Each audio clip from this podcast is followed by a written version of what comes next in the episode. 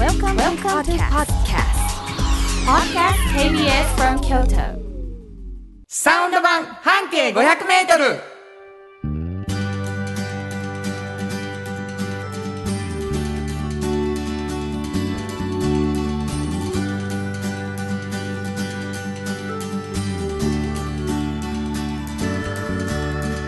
こんにちはフリーマガジン半径500メートル編集長の炎上真子です。サウンドロゴクリエイターの原田博之です。9月17日になりました、はい。サウンド版半径500メートルという番組でございますけれどもね、えー初めて聞いてくださってる方もおられるかもしれません。実はサウンド版半径500メートルは半径500メートルというフリーマガジンがあって初めて成り立っているんです。ありがとうございます。えーこの炎上真子さんがそのフリーマガジンの編集長さんです。これはい。どんなフリーマガジンでしょうか、これは京都うん。に本当にたくさんあるバス停を一つはい。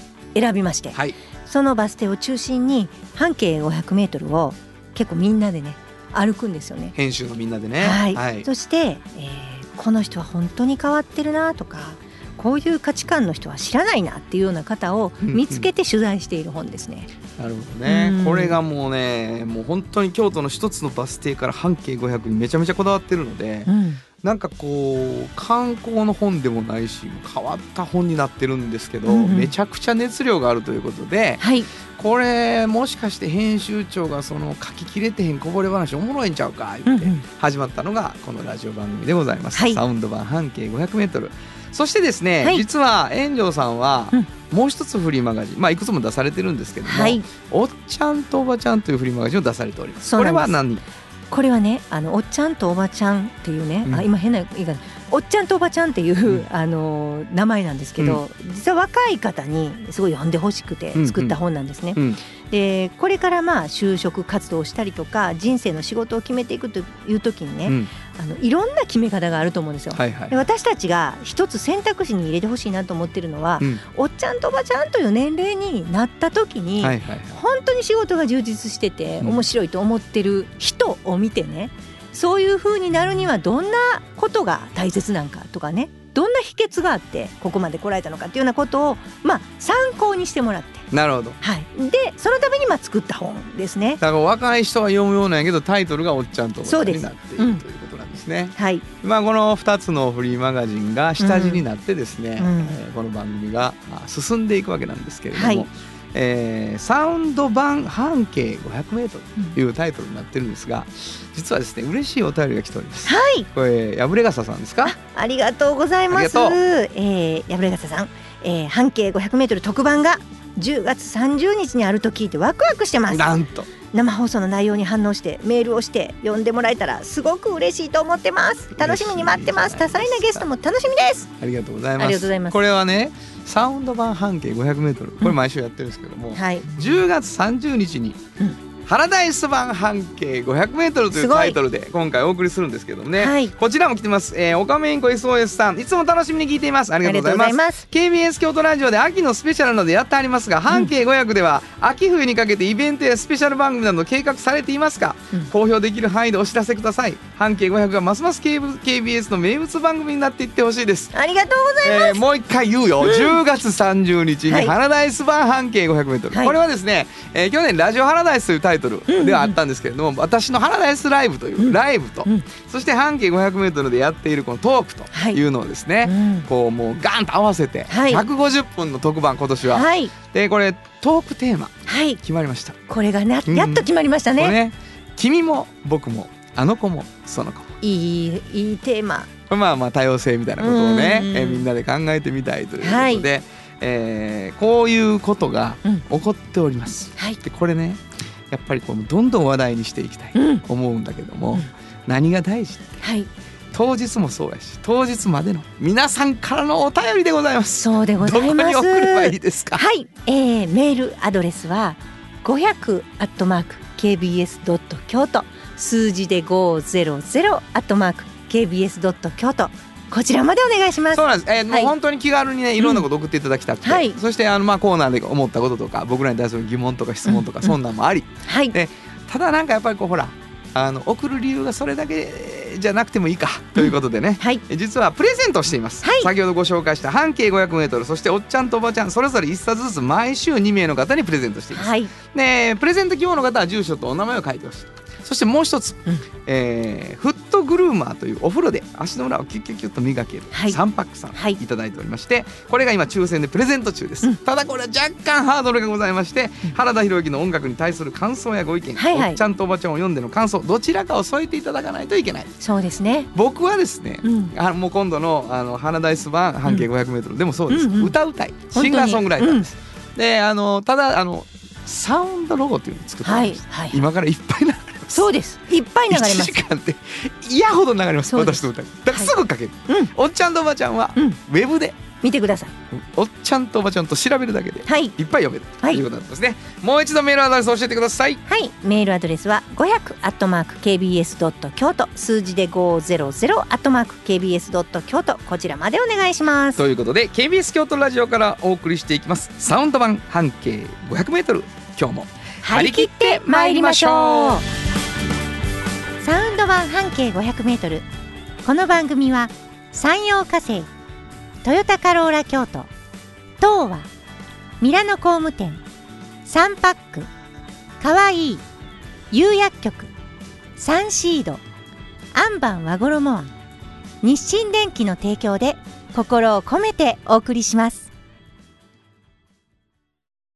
産業化成は面白い。ケミカルな分野を超えて常識を覆しながら世界を変えてゆく。もっとお真面目に形にする。産業化成。お風呂の新習慣。フットブルーマーかかとツルツル。足裏ふわふわ。ポカポカだ。歯磨きみたいに足磨き。3パックの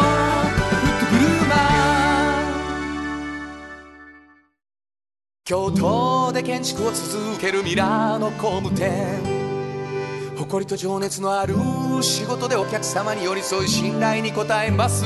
これからもこの街とともに真心こもった確かな技術で社会に貢献するミラーの工務店。新庫編集長の今日の半径500メートル。このコーナーでは京都市バスのバス停半径 500m のエリアをご紹介するフリーマガジン。半径 500m 編集長炎上真子がページに載せきれなかったこぼれ話をご紹介します、はい。えー毎回毎回ですね、うん。えー半径 500m の中から、うん。えーまあ、こぼれ話を聞くわけですけれども、うん。えーどこかのバス停の特集としてうん。一度記事になっているお話を聞くわけです。はい。なのでですね聞いてくださってる皆さんにはバス停がどこかをお教えせずにうん。お話を進めていきます。でそうですね。最後にうん。今日のバス停はどこどこでしたってお知らせをしますけれども、うん。まあなんかやっぱりちょっとヒントはいただいといた方がいいだろうとうん。いうことで、最初に編集長の方からねうん。今日のバス停に関するヒントをいただいてます。そうですね。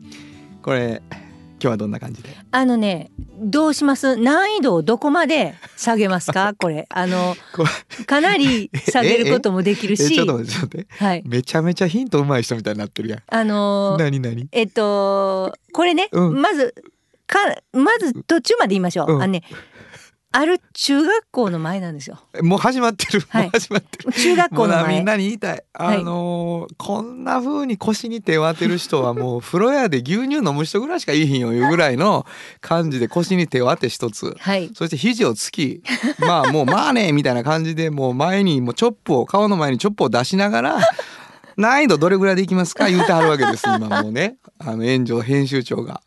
ビビりますわ。今日初めて聞いた人はびっくりすると思いますけれども、過去の皆さん聞いてくださってる皆さん、うん。めちゃくちゃ下手なんですヒントが。いやいやいや。最近はちょっと上手くな上ってきたっていう。手くなってんの、は、はいい聞くよ、はい。なんてなんて。だからね中学校の前なんですよね。なんとか中学の前。そうなんです、はい。でそれでもういいですか？そこだけにしときます。それともやっぱりもうちょっとあのちょいいわゆるちょちょ待って、はいちょ待って中学校の前っていうヒントはさ、うんあのなんとか中学校前というバス停なの？そういうことじゃあもういいです。もうやめときましょうか、はい。もうこれだけでいいですか？全然違うんです。今中学校の前のバス停ですっていうヒントと、うん。名前がなんとか中学校前です。そうなんです。全然違うんです。違うんですか？違はうんです。い。じゃあもう難易度高いけどここまでしか言わんときます。はい、うん。じゃあもう京都中のなんとか中学校前という停留所、はい。皆さんの知っている中学校前という停留所を思い浮かべながら、はい。話を聞きながら微調整してください、はい。ああそこじゃないな、うんじゃあ次の中学校前そういう感じで探していただいて、はい。そこの何？あのねうん。豚のねホルモン。ね豚のホルモンの専門店なんですよ。なるほど。そこで焼いて食べるんですけど、はいはいはいはい。でねもうほんまに綺麗なんですよ。ホルモンが？豚のホルモンがね、はいはいはい。私そんなホルモン好き好き大好きとかでもないんですよ。でもむちゃむちゃ綺麗なんですよ。うん。もう編集部一同綺麗言ってたんですよここ行ってまだ焼く前のホルモン見て。もう焼く前のホルモン見て。なるほど。めちゃめちゃ美しいんですね、うんうんうん。でそれはやっぱり理由がありましたね。まああの新鮮でいいいい豚だということもあるんですけど、はいはいはいはい。あのねここの結局オーナーの方っていうのは、もう全然会えないんです。なんで会えないのって言ったらもう下処理を。ずっとしたはずもうねあんだけ綺麗にするにはやっぱ掃除なんですって。なるほど。ホルモンのな、とにかく綺麗に。うん。それが一番難しくて一番時間がかかる。なるほど。らそこにもう全力。全力なんですよ。なかなか会えない。うん。でもうあのーまあ看板おかみがいらっしゃるので、はいはいはいもうおかみに取材をしてるんですけどもなるほど。もうこんな綺麗なあのいわゆる豚のホルモン、もう美味しいホルモンっていう話をずっとしてるじゃないですか。はいはい。もうこれ意外なんですけど、まあ、お嫁さんに来られたんですよね。だいぶ昔にね、うんうんうん。来られて。あのね豚のホルモンも食べたことなかったし自分は。もう豚足ももう。もうなんやったら豚ってそんなに食べたことなかったという方なんですよ。がやってんの？おかみを、うん。おかみ。うん。びっくりしません、私ええと思ってもういやそらそや、うんうん。これお店名前聞いていいはい、水月亭って言うんですけどね。水月亭ねはい。うめえぞ。これはうめえぞこれ。美味しいでしょ？あの豚の焼肉ってこんなうまいのかっていうね、うん。思うよね水月亭。そのおかみは実は豚をあんまり食べたことがない人が来たう。もうね、豚足も知らんかったし、もうホルモンも見たことないし、食べたことないしもう最初ちょっとね、え大丈夫かなと思ったんですって自分がそういうの全然知らんからな。そらそやでも一回その本当に綺麗な下処理されてるものをうん自分が食べて、もうめちゃくちゃ好きになったんやって。美味しいもんなもう大好きでで2人で最初ね、あの始めた時はこの辺地域は別に言ってもいいですよね。あの中学校とかは。まあヒントになるからもうそろそろ、でしょ、うん。まあ西の方なんですよ、はい、西の方。西の方に来た時にねあのもうねのっぱらやって。そこが、うん。うん。全然今でこそ街になってるんですよ、うん。ちょっとしたショッピングモールもあったり、はい。何にもなかったんですって。うん。でただそのお店に縁があって、うんうん。もうここでしょうかっていうふうに始めたからはい言ったらつてもないし、もうどうしようと。だからこう来られる方ってまあ車で来られたりとかね、するので本当に遠くの方から何回もリピーターが増えてってでそこから近隣に広がった。だから実力派っていうのは近所からじゃないんですね。美味しいなって思う人がこう遠くから来て、はいはい。ここ美味しいやんって言ってリピートされて近くも広まって。そう。だから結構苦労されてるんですよ。なるほど。立地条件から選んで、まあ、ここにしようかって感じよりももうそういうこうあの物件が空いたので来た。夫婦で2人で来た。でその時はもう子供も小さかったんですって。もうあの一人はもう血飲み子。一人は保育園みたいな感じでもうほんま細細腕繁盛期みたいな感じ。ええ。もう旦那さんはずっと処理しなあかんし、はいはいはい。もういろんなこと切り盛りをもう全部やってきはったんですよ。そして知らん間に看板おかみになったはったやなもそうなんですよ。でも今はね5年ぐらい前から息子さん2人いるんですけど、うんうんうん。もう2人が後継いでくれたので、あえよかったじゃないですか。もう本当うにん。だいぶちょっと楽になったっていうふうにおっしゃってたんですけど、ちょっと場所聞こうかな。わかりますかね場所。あのねえ場所ってどどこまで言っていいんですか？バス停聞くよバス停聞いていいですか？う。ん。あの市場中学前。市場中中学学校前はい。市場中学校前。はい。場所で言うとどこら辺あのね山陰からねもうちょっと西に行くんですよ。うんうんうんうん。500メートルぐらい。山陰から西にね、はい、はい、そしたら、まあ、京都ファミリーとかあるから、あありますね。はいはいはい。あの手前ぐらいかな。教習所とかあって。はいはいはいはい。ここですねすごいな。三よりちょっと西行った。そうですそうです中通り沿いのバそうス停。ですでバス停からちょっと上に歩いていくんですけど西小路亭。通りをはい水の月の亭ね。そうです水月亭。まああの小さいお店なんですけどもう例えばこう持ち帰りもものすごくできるんですけどねなるほど。蒸し豚有名なんですよはいはいはいはい。もう前でねバーッ切ってくれはるんですよ言うてからもうそれがまた綺麗で 美味しいう綺麗なことはやっぱりすごいポイントやね。もうあの美しいっていう。美しいんですうんもう本当に食べたくなるよね。もそのうクレさんとか長山さんいっぱい買うて帰ってました 取材の後もうな本当にもう先にもう買い物してしまおうみたいなことになってましたよ食べたいわって言ってそうな。なんですいやこんなに美味しいんやと思いますよね。うんわかりました。はい新語編集長の今日の半径500メートル。今日は京都市バス市場中学校前停留所の半径500メートルからでした。FM 94.9メガヘルツ AM 1143キロヘルツで KBS 京都ラジオからお送りしています。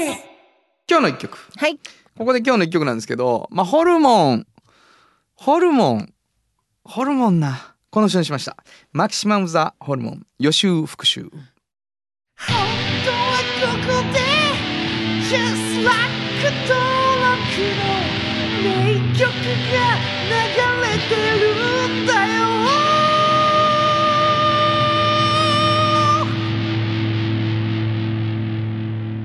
まあもうどんどん展開していくっていうね。はい、えーめっちゃホルモン好きなんですって、うんバンドのメンバーが。本当に、うん。もともとはね。うんほんで、もうちょっとかっこいい紹介でホルモンだけ違うって言って、マキシマムザホルモンになった言ってましたけどね。書いてましたけど、あの、そういう情報を見てるとね。はいお送りしたのはマキシマムザホルモンで予習復習でした。じっと支えて未来を開き京都で100年超えました大きな電気を使える電気に変えてお役立ちお役立ちみんなの暮らしをつなぐのだ。日清電気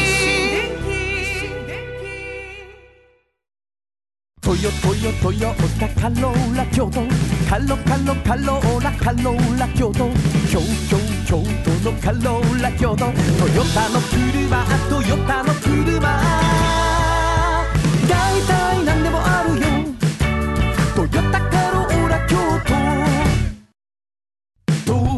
技術力で広がる世界はなのから聞こえその技術をもとに新しい未来を切り開く。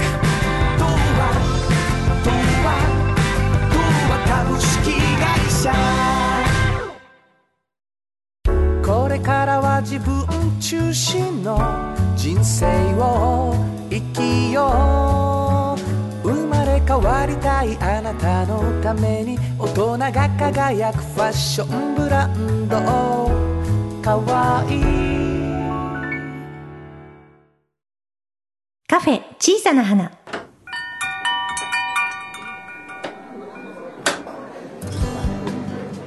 この店を切り盛りするのはおしゃべり好きな店主と聞き上手なスタッフの2人だけ。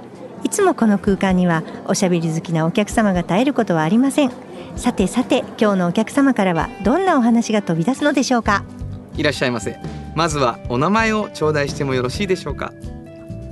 京都市役所建設局緑政策推進室から参りました。川勝と申します。ようこそ。ようこそ。川勝さんが来ていただきましてありがとうございます。はいありがとうございます。いやもうあのーもう僕らのリスナーの方ではですね、うん。多分自己紹介の段階ではい。緊張度合いが出せるぐらいになってると思うんです。もうアホみたいに緊張しない人も来れば、えー緊張する方も来られるんですけれども、川勝さんの緊張がもうあの手に取るように伝わっていることだろうと思いますね。ちょっと震えてる感じがそうですよ。もうはい本当にものすごい背の高いね、もこみちかと思うぐらいの。すごいでしょはい。もうあのー川勝さんはね、最近お料理もね、うされてるそうで うもうだからもうもこみちならぬ正俊なんでマサズキッチンをね。マサズキッチンやってる。もう。この調子ありがとうございます。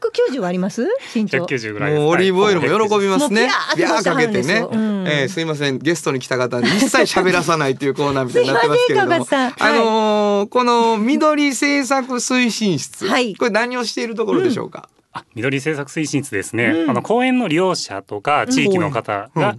まあ、ハッピーになるように、うん。公園最大限に使うそういう仕組みを考えて、うん。まあ、それを実践していくっていうそういう仕事を私やっておそうります。なんですよ。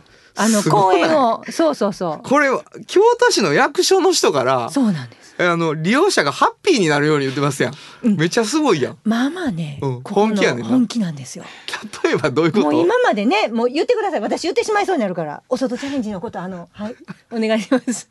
お外チャレンジのおそチャレンジ。あの、おそチャレンジ、この、えっと、昨年から始めまして、あで、宝ヶ池の新しい使い方をはい地域の方とか企業の方と一緒にこう模索するような取り組みなんですね。それ愛称、お外チャレンジと呼んでます。まあ、あの、社会実験なんです。はいはいはい。具体的に何してるのっていうところで言うと、例えばバーベキューみたいな飲飲食とか、うん。あとキッチンカーのお。とかの移動販売、それからキャンプとかもやったりしました。そうですよ。うちにも載ってたでしょ？乗ってたバーベキューできるんですよ。宝ヶ池宝ヶ池ですごない？引いたいて、うん。すごいですね全部もうここお外チャレンジで。もう本当にもうみんなに見せてあげたいんですけども、もう川勝さんと炎上さんがもう吉兆のもうインタビューみたいになってるんですよ。そんなことないです。横からつ横から。あれお外お外いい。なお外いい。な宝ヶ池のあのバーベキューの。横から言われてそるから。んなことないですよ。ほんまですか？川勝さんがやってんやね？炎上さんじゃなくてね。そうなんですよ。そこしっかりやってもらわんとはい言すごい言うてもらわんとでね。す。今まで公園でこんなことできんの？って本当に思うようなことが。これもう何そのハッピーみたいなことですけど、うん。利用者が自分でアイデア出してこんなんしたいって言ったら、うん。それ実現するために努力してもらったりできることですか？あぜひはい。そういう方をあの今後もっともっとたくさんあと私たちと一緒にやっていきたいなと思っています。これはどういう人たち地域の人たそうち地域の人でしょ、うん。市民活動の団体。市民活動の団うんま体、あ、専門的な人やはるしね、はいはいはいはい。あの例えば森が今こういうふうになってんやでっていうのを教えてくれたりとか、はいはい。はいそれを研究してる人ら、うん。大学、大学、うん。でそういうことに興味を持ってる企業の方々とか、はいはい、そういういろんな人芸術家まで。うん、みんながもう集まって定期的に話し合いをして。ね？すみません。むちゃおもろいじゃないですか高橋さんごめんね。川勝さんがもうああああああって言ってる間に全部言われるっていういやもう本当にねいろんな方が話し合ってはるよね。これ川勝さんに聞きます。川勝さんに川勝さんに聞きますけども。あのあアートの方のことをいろんな。ちょちょもうアートの方のこと言わなあかった。どうぞアートの方のこと言ってみてください。あのまあアートの方のこと、まあちょっと先にあの前段の話をお伝えすると、例えばですけれども、うんとあまあその取り組みを通して私たちが目指しているのは、あの地域とか公園とか、あのその周りの方々も含めた課題、それを共有しながら一緒に考えて、あの解決課策を、ね。あの考えていきたいというところを思っています。今やったら鹿が多いんですよね。そうなんです。で鹿が今結構増えすぎてて、まあこれは例えばなんですけれども、うん、と森の草木草木の新芽を全部食べ尽くしてしまう。大変なんです。で新しい木が育たないもう更新森も更新しない。なるほどなるほど。でもまあむやみに鹿を駆除するっていうのうん。もなかなか難しいと。うん。でまあそれの解決策を考えるうその場の中でですね、うん。芸術家のアートの藤村紀之さんという方が、宝ヶ池公園の野生生物と人間との関係をアートっていう切り口で考えておられるんです。なるほど。これすごいんですよ。ね。そうなんです。藤村さんの提案ちょっと申し上げると、はい。保護あるいは駆除これで判断するんじゃなくて、うん。まずは私たちが鹿と接点持つところから始めましょうと。なるほど。まあ、具体的に言うと鹿が近づくと光光る仕組みの明かりを森の中に置いてですね。うん。で鹿の動き夜の動きを見えるようにする。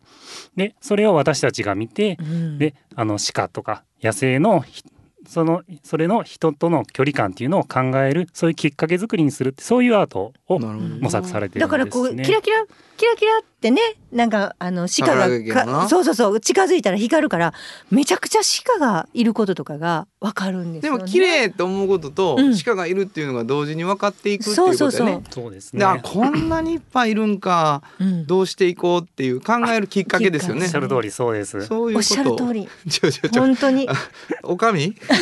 やいや。ねおかみ？今のそういうことですよね。おっ。しゃる通り。そこそこをきっかけにしてで今後じゃあそれを私たちが受け止めうん。てどうしていこうかっていうのを考えるのが次のステップでいけるんじゃないかなっていうところで。なるほど、うん。いやあのー実はですね、うん。その宝ヶ池のそういう取り組みね、はい。について、うん。なんかそのアート？うん。なんかアートっっていうのもさ、うん。その光だけじゃないやんみたいなそうですそうです。話があって、うん、作りましたサウンドロゴ、すごいですね。何でも作る原田さんは。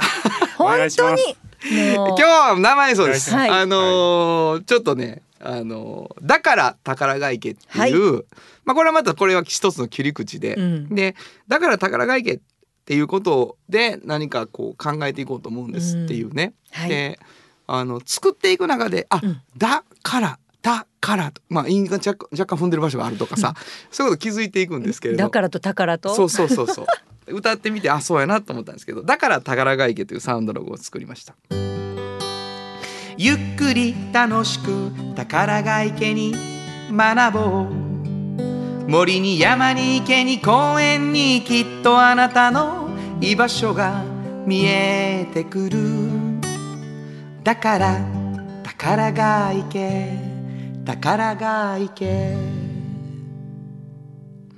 いい感じ。ありがとうございます。すごいですね。あのー宝ヶ池をきっかけにですね、うんうんうん。まあ皆さんの居場所に宝ヶ池がなるっていうことと、うんうん。この公園から学ぶことがあるっていうこととね、非常に熱くあ皆さんが語っていただきましてですね、はい。えーサウンドロゴを作ることになったんですが、なんかうん。イベントがあるらしくて、11月にね、はい、ありがとう11ございます月にね、11月12日13日、土曜日日曜日なんですけれども、はい、今歌っていただいた「だから宝ヶ池」っていうそういうイベントを開催しようと思っています。これ聞いてくださってる皆さんがねこのイベントに参加したいうん。と思った時に一つはまあ遊びに来るっていう方法があるじゃないですか。これ12、13に宝ヶ池に行けばいろいろ楽しいイベントがやってるということでいいですか？そうですね、うん。はい。例えばあの焚き火を使ったトークセッションだとか、うん。それからデイキャンプ、うんあと映画祭とか、で先ほど申した申し上げたあのアート作品の展示とかもやったりもしています。なるほど。だから現地来ていただいて遊んでもらうっていうのもあるんですけど、うん。もう一個ですね、うわいい取り組みやん。応援したいわ、うん。という方のために、うん。実はクラファンがそうです。ありましてこれちょっと説明していただいていいですかあね？ありがとうございます。あの先ほどの藤村さんのアートの制作には、あの費用がかかりますので、その資金調達のためにクラウドファンディングを募集しています。はい。リスナーの皆様、あのクラウドファンディングのレディー4のサイトを開いていただいてですね、で宝ヶ池公園で検索していただけますとありがたいです。なるほどなるほど。なんかやっぱりちょっとこう京都の、まあ、北の方ね、うん。岩倉っていうところに岩倉っていうかもうやし、えー松ヶ崎でもあるしみたいなね、うん。非常に大きい場所なんですけど、うん。あの宝ヶ池もっと面白くしようぜ、それに一票投じるわっていう人はですね、えークラファンどんどんしてほしいなということになってますね。原田さん当日歌うかもしれないですよ。まだわからないですけどね。そうそうそう。ね。あのおかみがね歌う言うてるから歌うんでしょう、そら。本当にもうきっとな歌うような気がしますね。うん何でも指示出しておかみはよろしいな。はいね。えーというわけでございましてね、もう言わなきゃいけないことがありますか？はい。あもう一回だけちょっとあの告知させてもらっていいですか？はい。はいクラウドファンディングのレディーうん4のサイトを開いて、宝ヶ池で検索してみてください。はい。皆様よろしくお願いいたします。はいすごいですねもうおかみも納得の範囲が出ておりますけれども、素晴らしい。えーというわけでございましてカフェ小さな花改めてもう一度お名前をください京都市建設局緑政策推進室の川勝と申します。ありがとうございましたまたのご来店をお待ちしておりますありがとうございました。サウンド版半径500メートル京都で建築を続けるミラーの工務店誇りと情熱のある仕事でお客様に寄り添い信頼に応えます。これからもこの街とともに真心こもった確かな技術で社会に貢献する。ミラーの工務店。心も肌もすっぴんきれい愉快な姉妹が京都から発信する。簡単なのに満足できるスキンケアシリーズ。自由に楽しく生きられる喜びと出会ってほしい。シンプルアカンスキンケア。アンパンあなたの家の冷蔵庫そこにもきっとサンシードいろんな容器を作ってます。スイーツだってドリンクだってほらねやっぱりサンシード未来に向かって明るく進む会社。おっちゃんと。おばちゃん。このコーナーでは仕事の見え方が少し変わるフリーマガジン「おっちゃんとおばちゃん」の中から毎日仕事が楽しくてたまらないという熱い人またその予備軍の人々をご紹介します。はい。えー毎回素敵なあーおっちゃんおばちゃん、あるいはおっちゃん予備軍、うん。おばちゃん予備軍の方をね紹介していただいてますけれども楽しく仕事をしている方今日はどんな方を？今日はね予備軍なんですけど。あ予備軍はい。もうかれこれ知り合って2年ぐらいになるんですけどね、はいはいはいあのー今度おっちゃんとおばちゃんでまたねあの講演もしてもらうことになってるんです。で佐藤城君っていうねはい。まああの38歳ぐらいの、はい、えー男性です。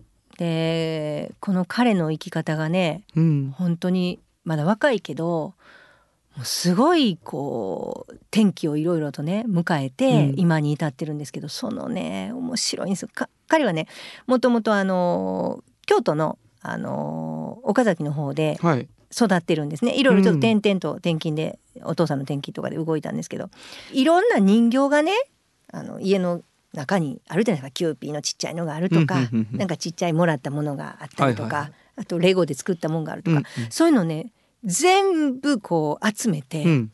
一つのこうなんていうかな動きをこう見せてこうあるシーンを作ったりとか、もう当時からそういう人形を使ってちょっとねエンタメみたいなものをうん。一人でしてた。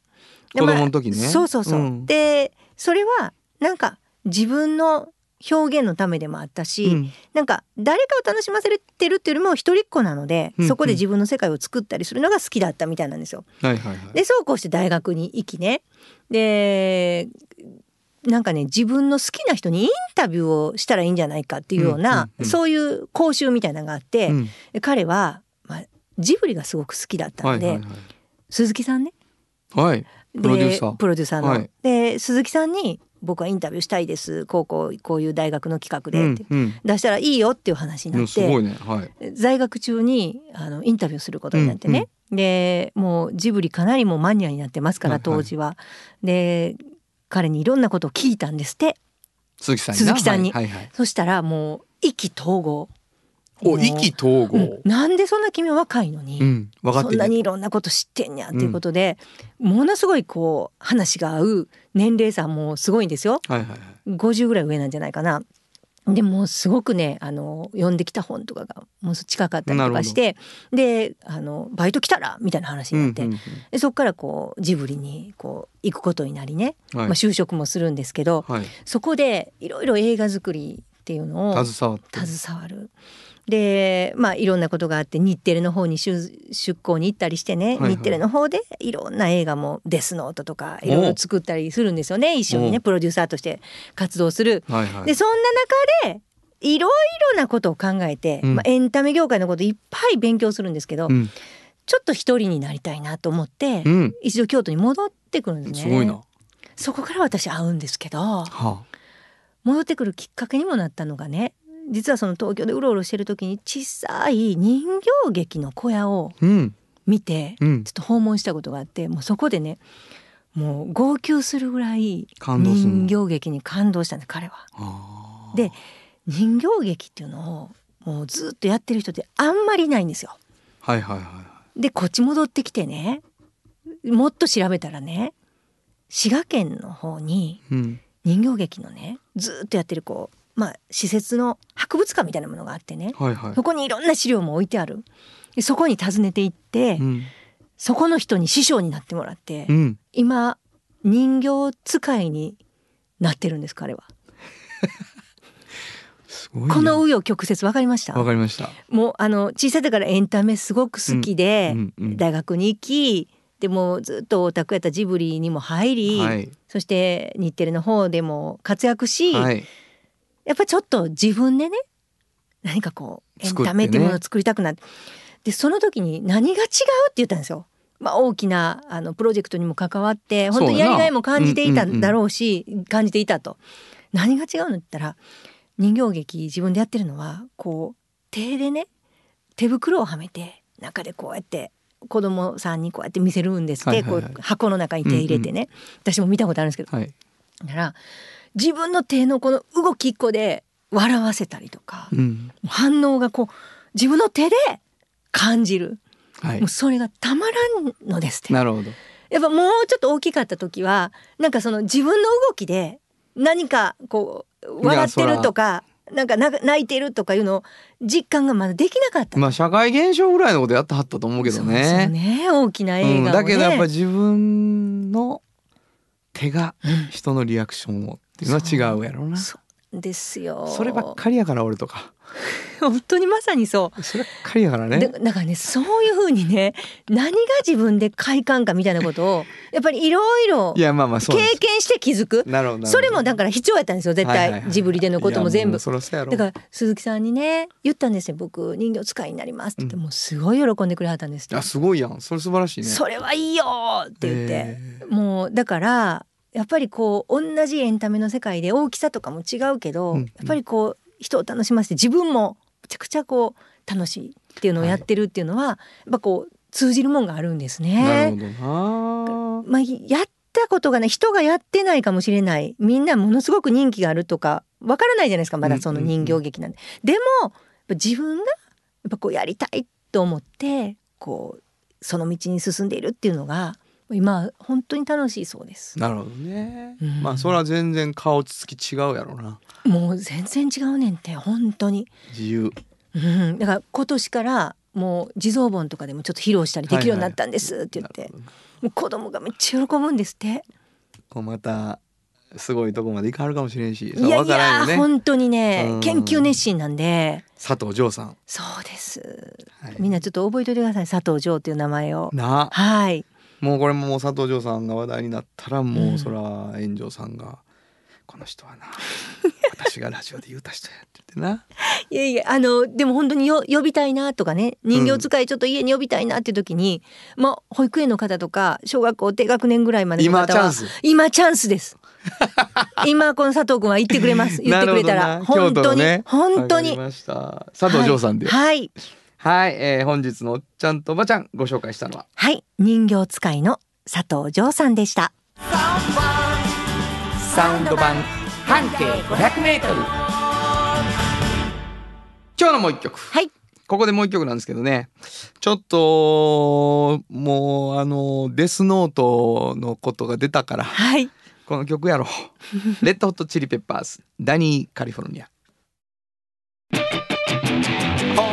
ここで Just like 登録の名曲が流れてるんだよ。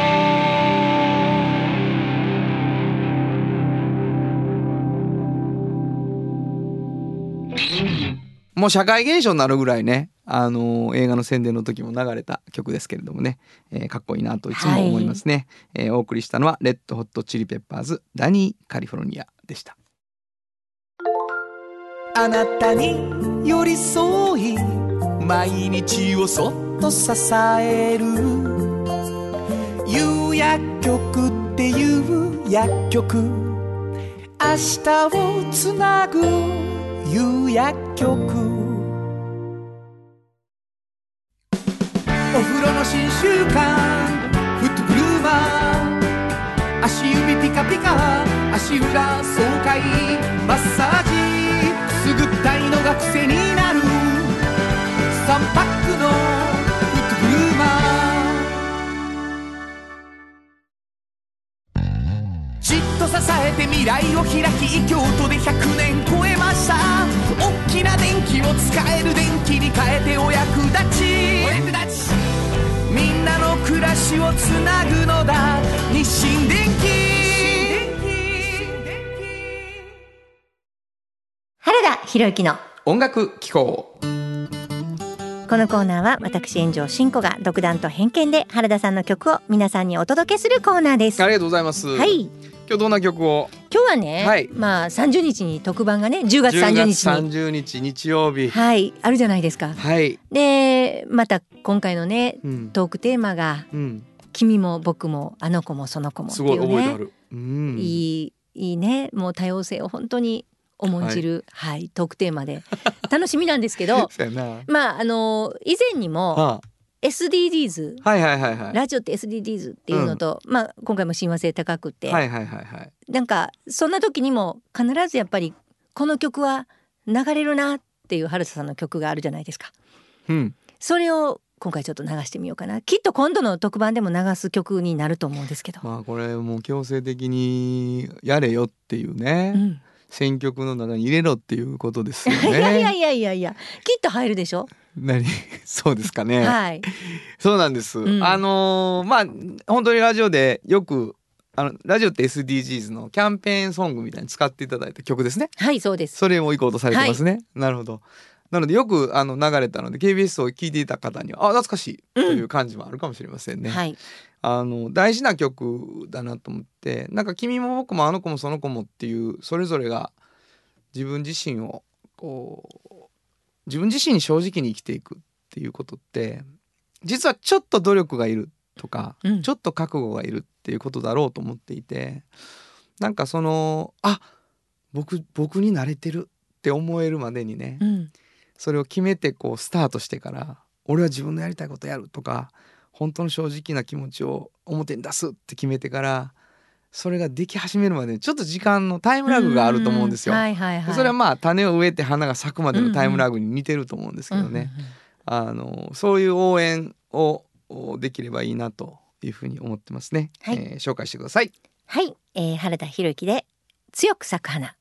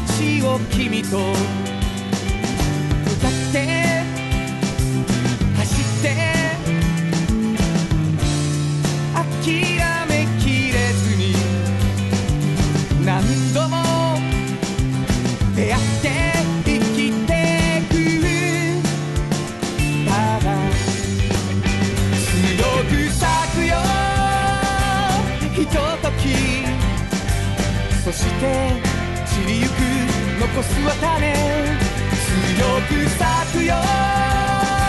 繰り返し。空を仰ぎ風を受け。強く咲くよ。震える。心にまた強く。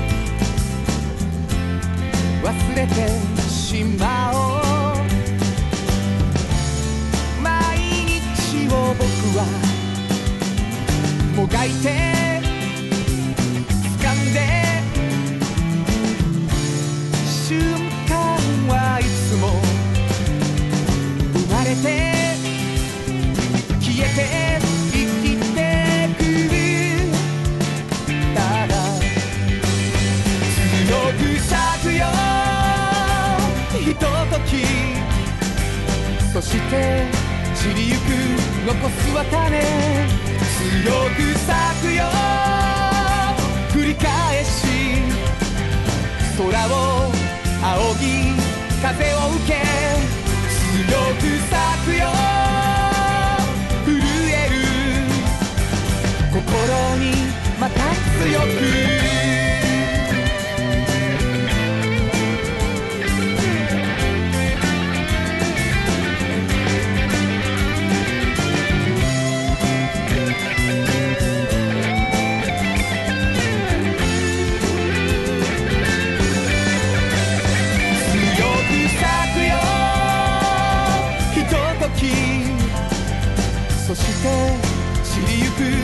残すは種。強く咲くよ。繰り返し。空を仰ぎ風を受け。強く咲くよ。震える。心にまた強く。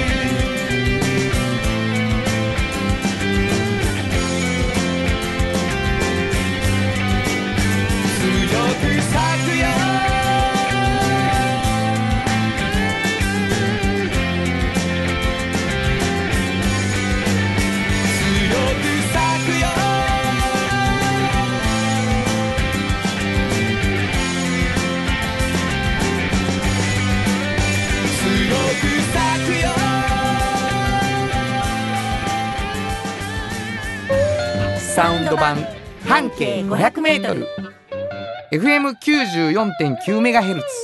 AM 千百四十三キロヘルツで KBS 京都ラジオからお送りしています。あの話この一曲このコーナーは私たちそれぞれがこれまでの人生で印象に残っているちょっといい話をご紹介するとともにその話にぴったりの一曲をお届けするコーナーです。え今日は炎上真子が担当します、えーこの間、えーたまたまですねちょっと工人口の方に立ち寄る用事があったので、えー懐かしいあの場所をいろいろと歩いてみたんですけど私がね高校の時にはあのまあフェンシング部っていうあの部活に所属してたんですけどねあのその先輩のお家が工人口の本当にねあの橋の本当にすぐそばにある寿食堂っていう食堂をあの営まれてる家の方だったんですよね。で、えーまあいわゆる町の食堂なのでそこにはこう卵丼があったりとかきつねうどんがあったりとかまあいろいろとお腹を空かせた高校生がもう食べたいものがいっぱいある食堂だったんですね。で先輩の家なのでもう大木高校から本当に近かったのでもう歩いて2分2分もかからないかなっていうぐらいだったのでよくですねあの行ってましたその先輩の家なので。でお腹が空いて部活の後行ったらまあそこでね厨房がこうねちょうど、うん、目のとこは見え見えないですよね。こう厨房のとこからこうできたのをパッて置く台がカウンターみたいなのがあってその奥でこういろいろ見える姿があってその先輩のお父さん。でお母さん。そしてちょっとだけ年上のお兄さんがもうあの学校を卒業されて、手伝われてる感じだったんですね。でちょっと若い感じのこう上半身の顔以外の上半身がこう見えたりしててその人がいつもこう丼とかボンってこう出してくれててなんかおなんかちょっとおしゃれな感じの服に割烹着ちょっと着て手伝ってるみたいな感じでだからそれが私はちょっと見てていつもこう気になってたんですよね。でその私の先輩のお兄さんがそうだったんですけど最近行くとそのお兄さんが飲食店後を継がれてフレンチレストランをしてらっしゃったんですねそこで。寿食堂がなんかパッションっていう名前のフレンチになってるっていうことで私ランチをそこでしました。すごく美味しくてなんかあのお昼からちょっとね1,000円そこそこのものもあったのですごいいい感じでなんかあのなんか白身魚のトムニエルみたいなものとか食べてたんです。で食べ終わった頃にそこの女性多分そのお兄さんの奥さんだと思うんですけどあの弟の後輩さんじゃないですかえなんでわかるんですか？って言ったら一回見たことありますみたいなんで覚えててくださってなんかアイスクリームをサービスしてくれはったんですよ。もう嬉しくてもうなんか嬉しいなと思って寿食堂の頃からよく来ててよかった。そんな風に思えたちょっと嬉しいランチタイムでした。当時、まあ、こんな曲よく流れてたなと思って今日はその曲をかけたいと思います。桑田佳祐悲しい気持ち。本当はここでジャスラック登録の名曲が流れてるんだよ。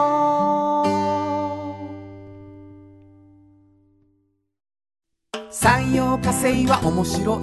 ケミカルな分野を超えて常識を覆しながら世界を変えてゆく。もっとお真面目に形にする。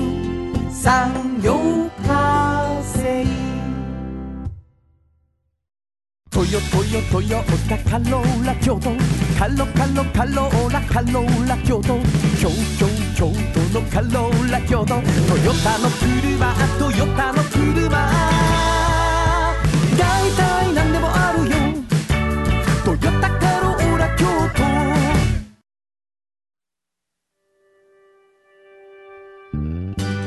あっという間にエンディングでございます、い。もうアイスごちそうして悲しい気持ち流されるってもう なんでやねん嬉しい気持ちでね。うん、この悲ししい気持ちをかけました。ね。はいはい。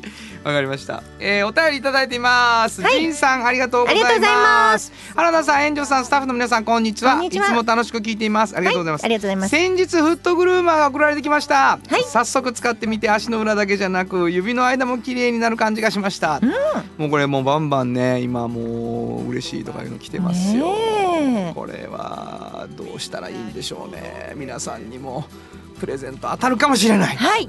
当たるかもしれないんです。どしどし。どこに送ったらい。いんですか、はい、えー、メールアドレスは500アットマーク kbs ドット京都。数字で500アットマーク kbs ドット京都。こちらまでお願いします。これサンパックさんというところからね、はい。えープレゼントされています。フットグルーマーですけれどもはい。何にもなくてはなかなかあーもらえないんでございましてですね、フットグルーマー希望の方は、はい。原田博之の音楽に対する感想やご意見、うんでまたはおっちゃんとおばちゃんを呼んでの感想というのをねはい。添えていただかないといけない。はい。でこれ原田博之の音楽に対する感想。もちろんこの番組を聞いていたらわかるんですけれども、うん。実はねお便りをいただいたんです。はい。パチパチそろばんさん。ありがとうございます。こんにちは。こんにちは。初めてメールしますうん、あ半径 500m 面白く聞いています。りがとうございます。原田さんの YouTube チャンネル見ました、なんていうかメロディーが懐かしいなと思いました。これね僕うん。毎週 YouTube をやっとるわけです。はい。だから YouTube を見ればいいと思うんだよね。うん、そしてチャンネル登録もすればいいと思うんだよね。えーパチパチソロバンさん続きがありまして、はい。ちょっと以前にですねオブジェというメガネ屋さんの話をしたんですけど、うん。その時を聞いてくださったんでしょう、うん、今日のメガネの話。うん。コンタクトレンズコンタクトレンズにしようか迷っている私。老眼が進んでいるので悩みますこういうこといただいてるわけですね、はい。嬉しいじゃないですか。初めてメールをいただくとこんなに嬉しい。嬉しいですね。そして僕の YouTube を見ていただいているのもこんなに嬉しい、うん。登録してもらうとまた嬉しいですよもっと必死ね。必死かって話ですけどね、えー番組ではですねフットグルーマー以外にですねうん。もう一つプレゼントがございます。それはですね、えー、援助さんが出しておられるフリーマガジン半径 500m おっちゃんとおばちゃん。それぞれ1冊ずつ、えー抽選で2名の方に毎週プレゼントしていますね、はえーこれもプレゼント希望の方住所とお名前忘れずに書いてください、はい。もう一度メールアドレス教えてください。はい、メールアドレスは500アットマーク kbs ドット京都数字で500アットマーク kbs ドット京都。こちらまでお願いします。ということで午後5時からお送りしてきました。サウンド版半径 500m お相手はフリーマガジン半径500メートル編集長の炎上真子と。サウンドロゴクリエイターの原田博之でした。それではまた来週サウンド版半径500メートルこの番組は山陽火星トヨタカローラ京都東和ミラノ工務店サンパックかわいい釉薬局サンシードアンバン和衣あん日清電機の提供で心を込めてお送りしました。